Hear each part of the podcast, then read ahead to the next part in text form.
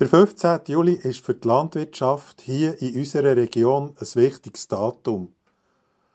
Ab diesem Zeitpunkt dürfen nämlich die extensiv bewirtschafteten Matten in der Höhe gemäht und geheuert werden. Bei uns am Schamserberg wird bis in Höhen bis gegen 2300 Meter über Meer geheuert. Es lohnt sich jedes Jahr, vorher noch einmal hochzugehen, für die reiche Vielfalt von Gräsern und Blumen zu schauen. Weil wenn das Wetter gut ist, dann geht alles schnell. Unsere Landwirte mähen die Flächen und die meisten von ihnen transportieren das Heu nachher runter in die Dörfer zu ihren Ställen. Das Blühen der Blumen und Gräser ist vergleichsweise kurz. Wir würden es schon verleiden, die Pracht noch etwas länger anzuschauen. Aber früher, als es uns lieb ist, ist alles schon vorbei. Die Vegetation oben auf diesen Bergmatten ist eindrücklich. Jeden Winter wird sie zugedeckt vom Schnee und stirbt ab in der Kälte.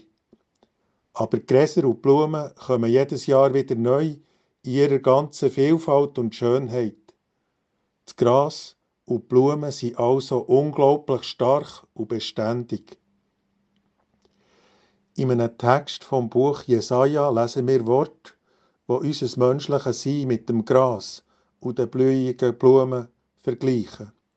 Dort steht, Menschen sind ja Gras und ihre ganze Pracht wie Blumen auf der Matte.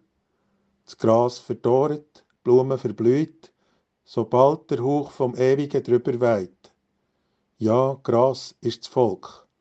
Das Gras verdorrt, Blumen verblüht, aber das Wort von unserem Gott bleibt ewig.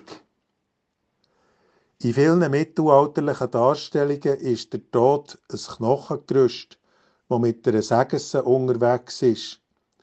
Und er wartet eben nicht, wie unsere braven Schamserlandwirte, bis der Zeitpunkt zum Mähen da ist. Manchmal genug holt er vorher ab und reißt Menschen zur letzten Zeit in jungen und blühenden Jahren mit aus dem Leben. Und sogar noch dann, wenn ein menschliches Leben gut, gnädig und rund im höheren Alter zu Ende geht, wirft uns das Vergänglichsein von uns Menschen jedes Mal, wenn jemand stirbt, ein bisschen aus der Bahn und wir fragen uns, was bleibt denn eigentlich und was hat Bestand? An was kann ich mich wirklich haben? Ich bin jedenfalls froh, dass ich mir in diesen Momenten von den Abschieden nicht alle Worte aus den eigenen Fingern muss suchen, für vor der Gemeinde herzustehen und mit den Leuten in Trauer einen Weg in die Zukunft zu finden. Und mir dünkt es, sei gar nicht übertrieben, wenn im Jesaja steht, das Gotteswort bleibe für ewig. Das Gotteswort ist eingewoben in den Texten der Heiligen Schriften. Man muss ganz aufmerksam sein und gut hören, fürs zu hören. Und gäng wieder merke ich, das Wort bewährt sich und dem Wort kann ich trauen.